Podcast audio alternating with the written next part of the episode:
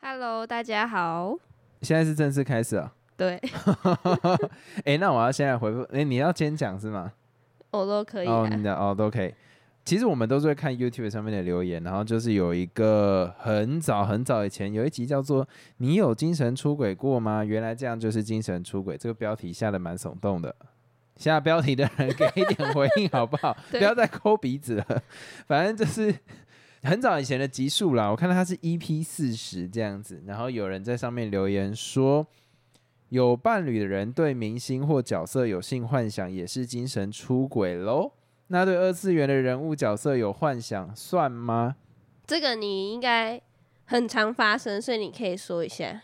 我我我现在讲一件事情哈，就是这个集数已经很早很早以前了，所以这个听众如果要听到我们的回答，可能还有一大段路要走，但是没关系，我就先在这边回答，这就是回答你 T I A N W E I Sky 这样子。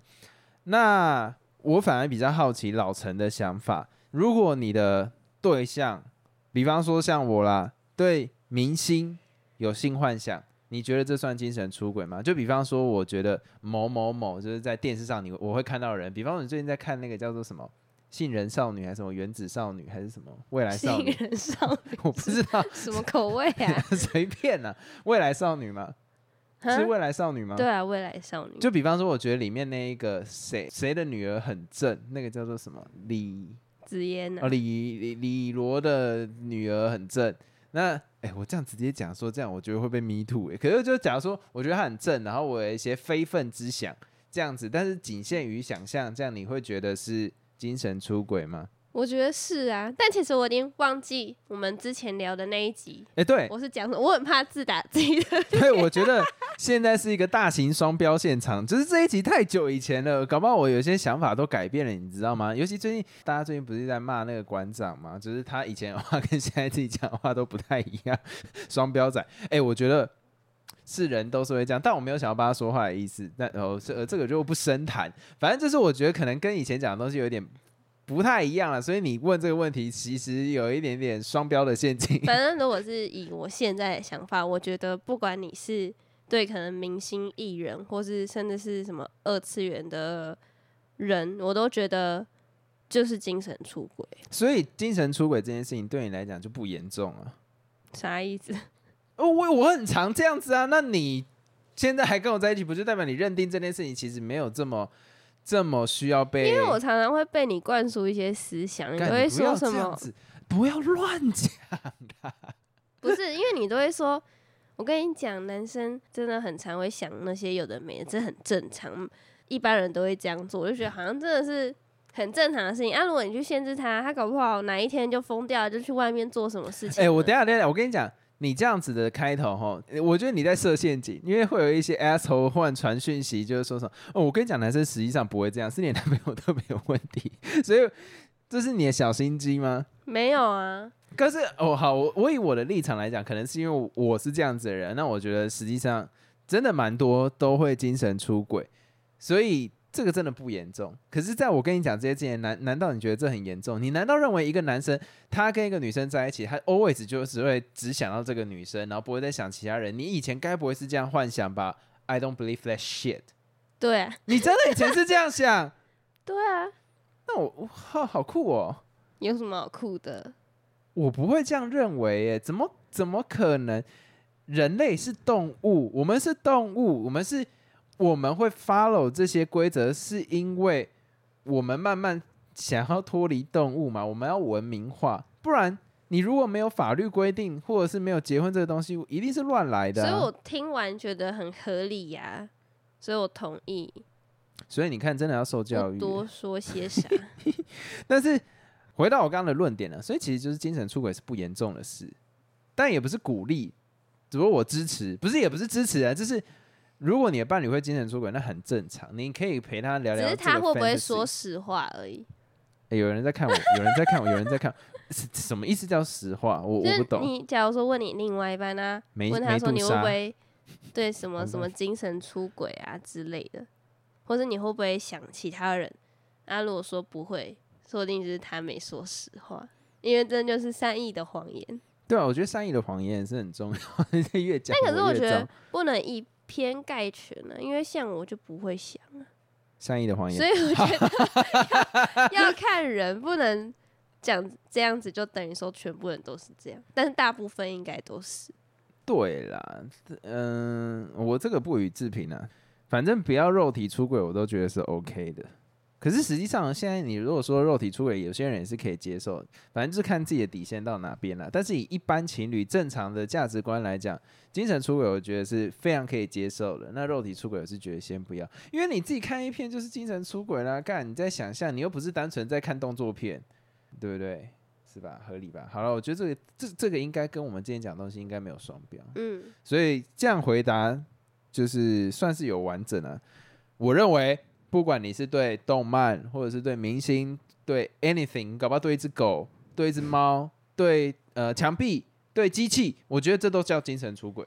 但你不要真的去干那一只猫嘛，就是真的去做这件事情就不行。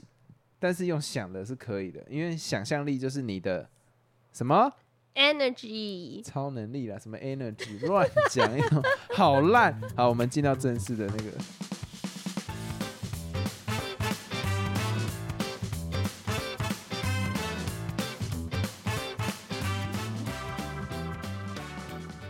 Hello，大家好，我是老陈。哎，我 Golden，其实刚才你有讲到我这一集开头想讲的内容，就是未来少女我故意的。我 不是因为我昨天在看的时候，我真的深深觉得自己好老，有一种可悲天吧？哪，我不是才刚毕业，高中毕业而已吗？天哪，我现在二十五最好岁，有他妈才事吗？你才高 不是高，中因为我毕业觉得我现在还很年轻，但是后来算一算我自己的年纪，其实在我这个岁数，我妈已经结婚生小孩，我觉得好可怕、哦。那在你高中的时候，非洲已经生了第二胎了。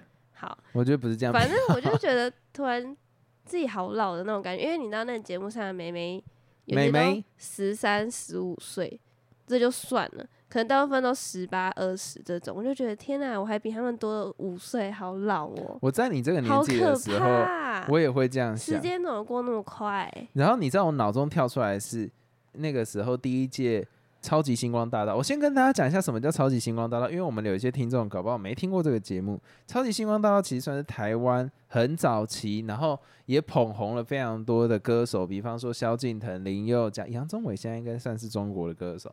萧敬腾、林宥嘉啊，然后还有那个叫什么林徐佳莹，不是姓林，徐佳莹，这些其实都是超级星光大道出来。可那个时候第一届，后来冠军是那个林宥嘉，原因来自于那时候大家看好的其实是杨宗纬，可是因为他觉得他报他的真实年龄会太老，所以他有谎报年龄的问题。那我记得他为什么要谎报年龄？他认为太老年龄，其实那时候看好像是二七还二八，我忘掉了。然后他好像报自己就年轻个三四岁，所以他是不能参加那个节目。其实好像不是不能，只是怕资源比较不会在会他会因为这样。吗？我怎么记得好像是那节目年龄有限制，我记得是有限制二十七还是多少，反正就是大概是因为年龄的问题。然后你知道，我那时候就在想说，就会变成说，它是我一个心理的一个限制，就会觉得，你知道我以前有学音乐嘛，然后就会觉得，哦，搞不好未来可以参加个歌唱比赛啊什么之类。然后随着自己的年龄慢慢靠近二七，杨宗纬的那件事情就在我心中不断的浮现，那就是一个坎，你知道吗？我就会觉得。哎呀，二十七岁了，看来自己已经是再也跟这些事情没有机会了。我就是最终就是一个爱唱歌，然后最后会在深山里面十元投币 KTV，然后唱那些什么我们听我们听的大概那样子的老人，你知道吗？对啊，时间是不等人的，时间是不等人，所以我今年他妈的已经二十八岁了。我跟你讲，你已经来不及。已经是老人暗淡那个大道，就已经完全没不是你可以想象的世界了，你知道吗？那那时候我是什么时候想到，诶，离二十七岁越来越近，就大概是你现在这个年龄，你就想说还有两年，还有两年，现在是超过一年，OK，所以我就觉得哦，哎、你讲到这，我突然想到，就有时候你不是会滑 YouTube 吗？为什么觉得讲话断点很奇怪？发生什么事不？是，就有时候你可能听歌，也、你可能听到一个你很喜欢的歌声，你去查，就发现说，天呐，这个歌手才十六岁，或者什么二十岁，就觉得自己真的好老哦。呃，真的，我就觉得他们这么年轻，怎么可以创作出这么多歌，然后甚至又唱的这么好哦，听，我自己好烂哦。，你好狗腿，我是说真的，我真的觉得自己好好不烂，能这样子好。可悲。不是 这样，我我刚好跟你是相反的状态，就是啊，我会讲一个很接很很接近，就是我跟我同事在聊天的时候，然后我就讲到就是说，就是李子婷这个人，然后我就说不，因为我那个同事觉得他的一些 behavior 他没有那么喜欢，然后就说你不能这样，人家很年轻，才二十五岁、二十六岁这样子干，然后就我们去查那个时候他好像才十十八还十九，哎，然后就觉得瞬间自己他妈超老的，对啊，对，就是我们现在猜年龄层会从二十岁开始猜，对。可是有些实际上是二十以下，你会觉得干这真的是吓到了，这不是哦。我自己想象中的那个样子。另外一个情况跟你有点不太一样，就是我听到一首歌，然后我觉得哦好好听哦，然后我自己觉得那是新歌，你知道吗？像是就最近那个陈奕迅的《你给我听好》，然后就哦看好好听，因为他来台湾办演唱会，然后 Uncle 是唱那一首嘛，然后就哎。去查一下，干你啊！八年前的歌还十一年前的歌了，就瞬间觉得自己真的是超可悲，可悲老人哎、这这我真的觉得没办法哎、就真的老啦，要慢慢看清这个事实。然后我最近不知道是因为这个原因还是这样，我特别喜欢看那种学生恋爱的那种恋综。不要给生平常自己就喜欢看，你只是想要抓一个衔接的桥梁而已。因为我最近有试着看成人版的恋爱综艺，没穿衣服的那一种吗？就是有一些什么心动的信号啊，这种年龄比较高一点，我都觉得我看不太下去。你觉得差别在哪？太算计，不是，就是没有那么单纯的感觉。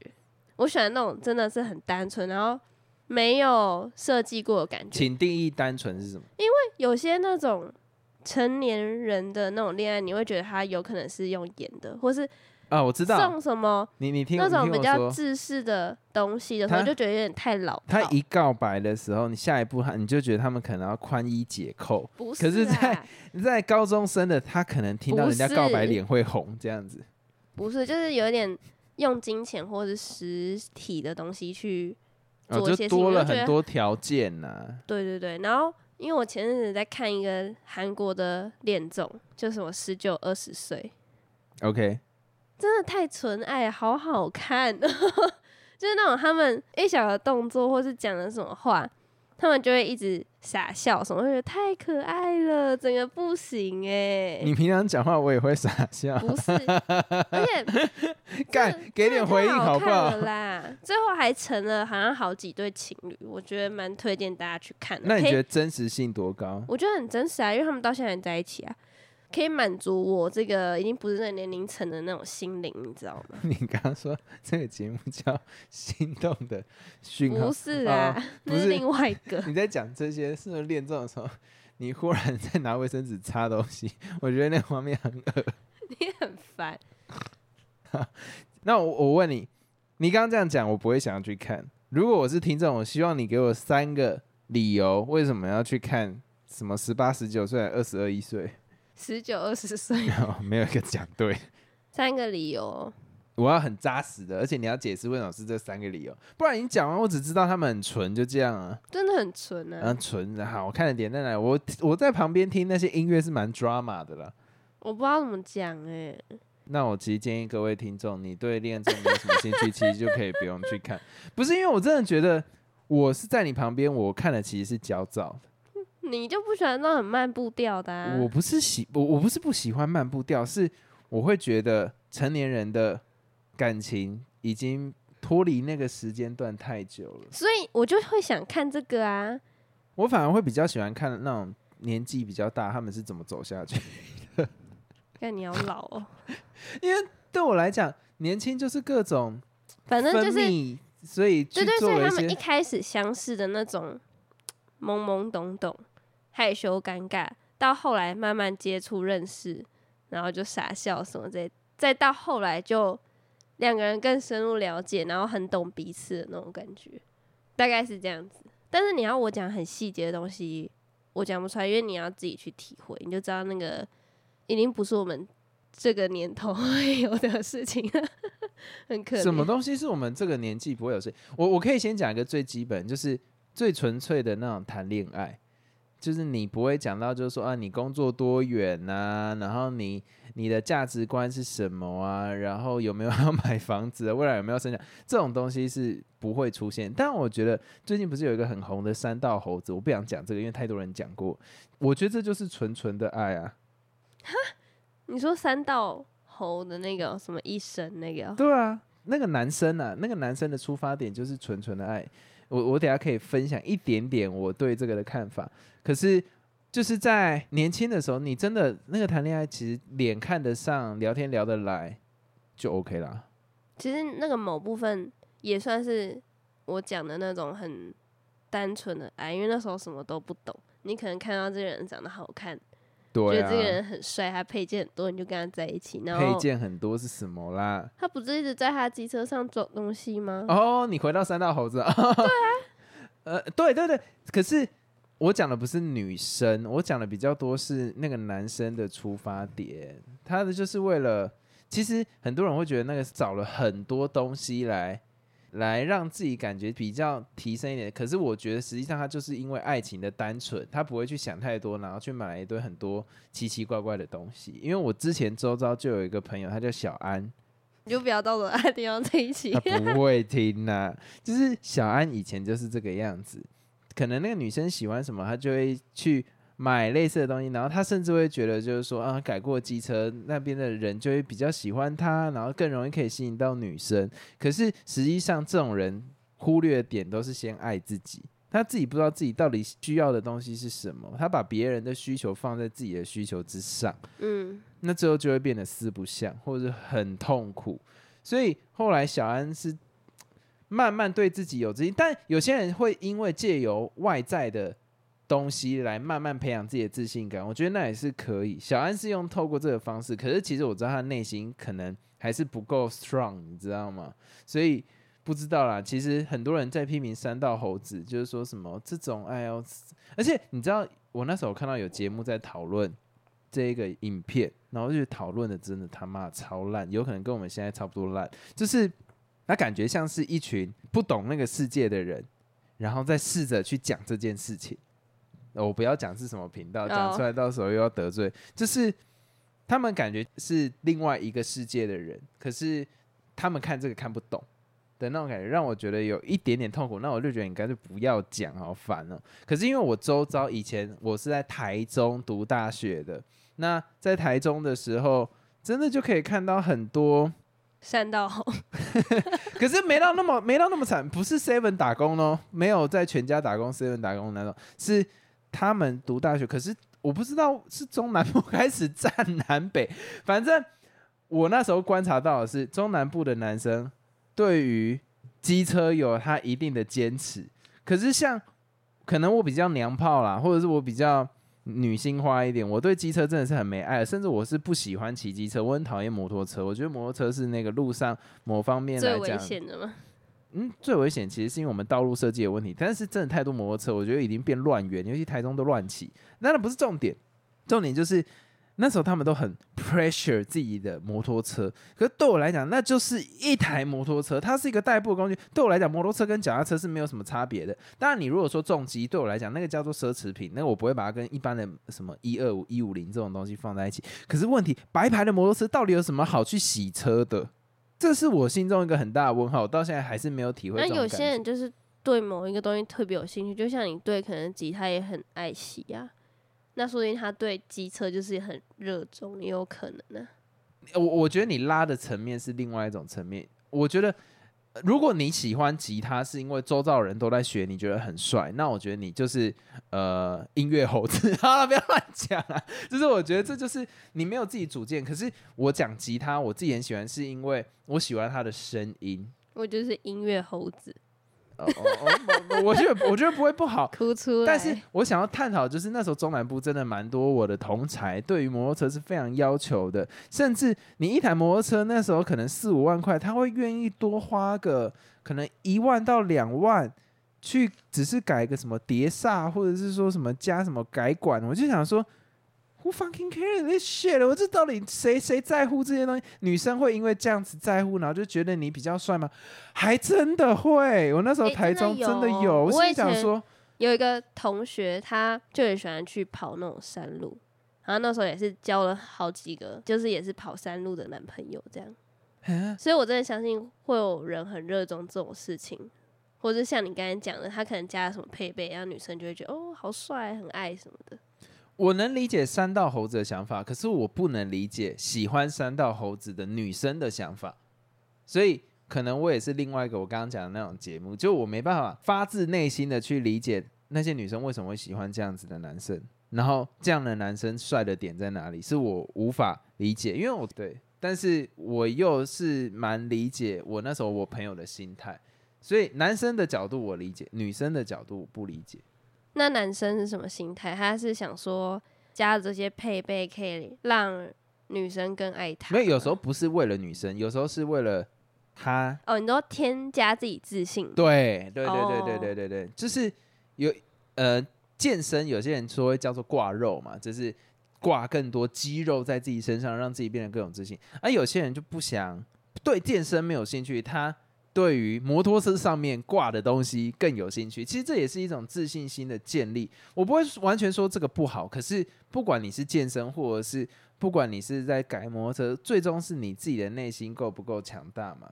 你你如果够强大，你谁会在意别人对你的评价是什么？对吧？那如果说今天小安比较不幸一点，就是他没有因为这件事情得到更多的关注，那他是不是有可能？会更自暴自弃，对啊，所以其实最重要还是你内心层面上的去做建立吧。对，然后或者是你看哦，像三道猴子，它里面他做了很多相关建立自己自信心的，可是最终的结果不好的时候，他会过来反而怪社会，认为是社会上面的问题。可是如果你把你自己内心建立的够强大，就比较不会有这样子的状况了。只不过我真的要讲，很多人觉得三道猴子那个故事是就是，哎，不太可能发生。实际上，因为我们周遭生活的人相对来讲，三道猴子真的偏少。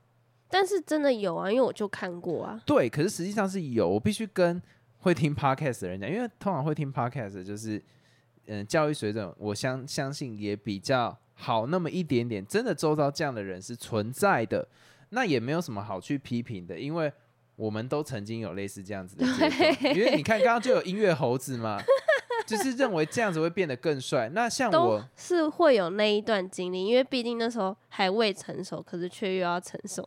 对，像我就是染发猴子啊，或者是我以前还染红色的头发，更他妈智障。然后或者我以前还在书包上写字画画，对，以为自己超屌。只是不同的阶段，他们选择做这件事情，那我们去做了不一样的事情。我也还买了一堆奇奇怪怪的首饰，然后现在都送人，白跟白痴一样。就是这个，就是这。就是人生啊，没有办法。嗯，对，但是尽量不要去选危险的东西就好了，然后也不要去瞧不起跟你不一样的人。但是心里面当然还是会觉得说，那傻小。可是就是就没办法，人本来就会有不一样的选择。所以其实我看那个影片，我是蛮心有戚戚焉的啦。只是如果你真的从小教育，呃，生长环境都很完整，你应该会觉得嗤之以鼻，或者是到底在攻杀小，为什么这这么多人看？只不过这就是，这就是社会上不同的状况。那有这样子这么好的影片，你就可以了解到别人不同的生活。我觉得其实还不错。我这边忽然想到一个故事，就是以前我不是有玩那个 Wu Talk，那好以前，很很久很久以前。然后那时候我碰到一个台中的台中的女生，刚好在我玩那一段时间，就是我的心理层面是比较脆弱一点点的。然后我就跟她分享了很多。呃，生活上面的事情，那个女生给我的回应，她是一个非常善良的女生，就是她回答了我很多，呃啊，不用不用难过啊，我觉得应该要怎样，你应该要坚强起来，什么之类的。可是某一个刹那，某一个瞬间，我会知道这个人的生活是过得非常好的，他的家境是非常好的，所以他其实是没有办法理解我在讲的东西是什么，可是他愿意。他愿意就是安慰我，就觉得怎么过人这样做啊？什么意思？因为一般上去不是都是去闹的吗？去玩的。我我在上面其实有两个目的，就是第一个我的目的是去闹别人，但第二个我的目的是我可以讲我真实生活中没办法跟别人讲的事情。所以那时候我碰到他，其实你看我、这件事情到现在我都还记得，就代表那一个冲击感太大。你知道这个人是一个好人，可是他没办法理解你的生活，但他至少他试过了啦。我就觉得那个冲击是蛮蛮大的。我那时候有聊到啊，反正好像是住在台中七期，就是那什么香林皇居那附近，然后就想说，我操，我操。然后你也可以知道这个人是有教育水准的，可是他就是不是你世界人，他没办法理解你在讲的东西是什么。那你们怎么没有约出来见面？我不会跟你跟写卡，我不会做这种事情，在上面就是要么是抒发啦，要么就是你知道，你知道我渐渐在这个年纪，我会发现你要选择不同的人去讲不同的故事，什么意思？而且你带着笑讲，有点可怕。就是有些东西你可以跟哪些人讲，那有些东西可以跟哪些人讲，就是选择你的受众，你才可以让自己的心情有比较好的抒发。如果你选错受众，你如果被谴责，你反而会更不舒服。这一段话不要思考太多，它就是如字面上的意思。那最后再跟大家分享另外一个我看的节目，叫做《僵尸宇宙》。单纯是因为我太无聊，不知道看什么，可是我很想看那种有关可能僵尸啊，或是那种恐怖的类型的剧。然后因为我们不是一直在等那什么《李尸朝鲜》，一直都没有。但是，韩国好像又特别喜欢拍这种僵尸的题材，我就无聊无聊的点进去看，才发现说原来它是一个实境秀。现在是什么实境秀大众哦？不是因为实境秀的话，它的剧本的发想跟你写一个剧的发想角度不太一样。我觉得写实境秀，他们比较多的是在观测这些参与者他们的反应是什么，但是写一个剧本，你要花非常多的时间。然后演员就是演下去就对，但是实境秀可以带一点真实当下的反应，其实就是懒得想剧本。自由演出。我老实说，就是懒得想剧本，因为想剧本，然后又被吐槽写的烂，然后 Netflix 拍的东西又废。但是你如果拍实境秀，只要那个演员够假，或者是你做的惊吓的效果反应越大，啊，你那个节目就成功了。嗯你自己看，哎、单身即地狱，而且我跟你讲，看实境秀的时候不用动脑，可是看剧情的时候，你会一直去挑它的 bug。实实际上，实境秀的 bug 更多，可是因为就是你不会去 care，你要看的就是当下他们的反应。而且我喜欢看实境秀的原因，是因为它特别尴尬跟自然。有时候可能节目组还会选那种什么素人之类的，啊，那种你就觉得真的是真的不是，可是有时候你就会觉得很真很尬。但是这都不是重点，我是要讲那个僵尸宇宙，它拍成实境秀，因为你很明显可以知道说僵尸是演的，可是里面的人，就是里面那些演出者，他又要把它装到好像他是真的在一个僵尸的国度里面，我就觉得这到底要怎么演？因为像我们平常看那个什么人格分裂。恋爱实境，就觉得很自然啊，就是谈恋爱。但是僵尸宇宙那些人要表现的很害怕，可是明明那些僵尸都是人演的，没有你懂那种感觉？我跟你讲，你的出发点是错的，因为节目制作组的想法是，你看像是《单身级地狱》，我就是要把它丢在这个充满恋爱氛围的岛，然后让他们去发展恋爱啊。然后这个僵尸岛的概念就是说，我就是把他们丢到都是僵尸的地方，看他怎么生存啊。可是这是他们的出发点。可是就很怪啊。所以其实有时候我觉得看这个节目你不能认真看，其实里面很多个演出者。是那种搞笑艺人，所以他们参与这个节目，单纯就是搞笑，也是其中一个主因吧。有时候他们就剧情走一走，里面人会不小心笑出来，因为可能觉得太荒 我谬要怎么不笑出来？你这样把太我假了。我我跟你讲，我如果看到那些都是僵尸，然后实际上我都知道他们在演，然后你跟他表现的很害怕，对我如果忽然瞬间跟他眼神 笑死，发自内心、发自灵魂的绅士到，哎，两边这样对抗，我绝对笑场。然后同伴可能被咬，你还要表现的很悲伤，可是又觉得很好笑。我真的觉得他们蛮厉害的。你知道你前面讲那么多，我都不会想看，但这个跟你这样讲讲，忽然会有点想看。一开始我看第一集，我想这到底是什么鸟东西？但是我现在已经看看看看到已经它快结束了，看到自己的心得，我觉得很荒谬，所以你不能带着太认真的角度去看这一部剧，就是搞笑为主。有时候他们会自己不小心笑出来，就这样，好，蛮推荐给大家。但是我是觉得没有很好看，靠背，一到十分你给几分？三分。我觉得大概个五分吧那，就你有闲时间再看就好了。只不过讲到看什么东西，你知道我心情开始差了，你知道为什么吗？因为我最期待我今年下半哦年最期待的电影，我的它的预告片我现在已经看了至少有快七十次到一百次了吧，要延期到明年了。那原因很简单，就是因为现在人家罢工的关系，但我是支持罢工的。我认为一个产业如果开始有不平等，而且我我很欣赏他们罢工是 anyone 都是加到里面去去支持这件事情，希望这件事情是可以成功的，来让更多演员获取到他应该有的薪酬。我觉得这是一件非常棒的事情，所以我支持这次的罢工。但是我心里面就是有一点哦，干，那下半年真的没电影了。下半年我好像没什么期待的电影了。原本就是《沙丘》跟那个奥本海默，现在下半年没了，没了，《沙丘》延到明年了，而且下半年可以很明确的就可以感觉到跟可能前年或者是去年一样的那种感觉，就是疫情那个时候真的他妈没有什么片，所以大家好好珍惜奥本海默还在 IMAX 的时候。这里差不多就到这边。